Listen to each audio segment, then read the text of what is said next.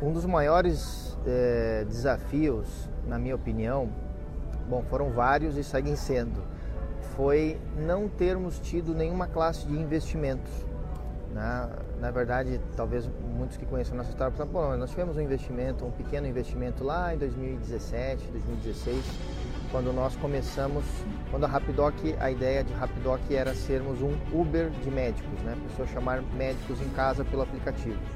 Naquela época, ainda quando éramos um PowerPoint, nós recebemos um, um pequeno aporte de uma aceleradora, e, mas no fim aquilo acabou não dando em nada no sentido da ideia, né? A ideia não, não, não foi aplicável, não deu retorno e, e, esse modelo morreu. Né? Um ano logo depois, né? vimos que não ia tracionar e aí começamos a ir pivotando, né? mudando o nosso negócio para vários formatos né? nos, nos anos seguintes.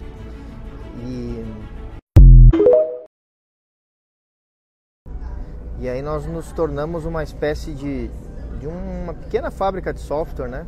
A, a partir de então, criando aplicativos, sites e assim, falando claramente, né? Pegando o que vinha pela frente, né? De oportunidade, de projeto de software, sem um foco muito definido. Na verdade, achávamos que tinha um foco, né? Que era atender clínicas, depois planos de saúde, depois hospitais, fazendo softwares, integrações de sistemas e, e, como se diz assim no popular, pegando os bicos, né, as oportunidades que tinha de fazer software, pelo, que tinham pelo caminho. E, e assim nós fomos andando, né, é, é, sem, repito, né, com, com essa problemática de não ter um, um talvez um, um, direcionamento e, e, um investimento maior.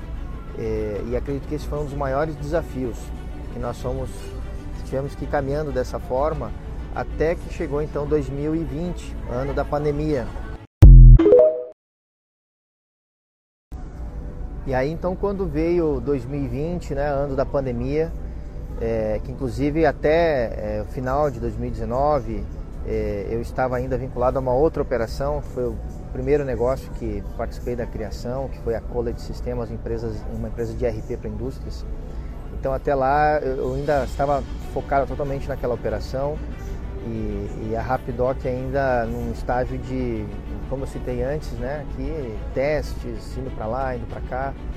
Até que então 2020, ano da pandemia, entrei de cabeça também na, na, na operação, é, somando ao Lucas, né, para darmos um norte e fazermos a dar certo. Né? E aí veio a pandemia, tudo que tínhamos planejado deu errado.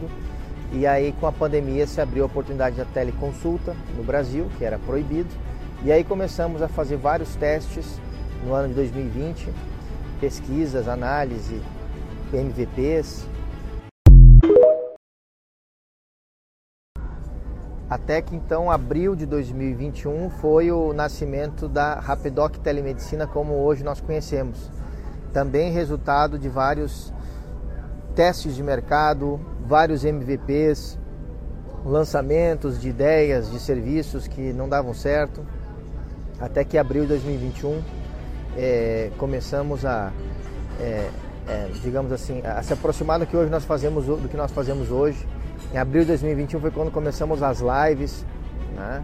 É, que hoje chama, nós chamamos na Rapidoc de tradicional live das quintas e, e também começando com, com reuniões de Google Meet com várias pessoas.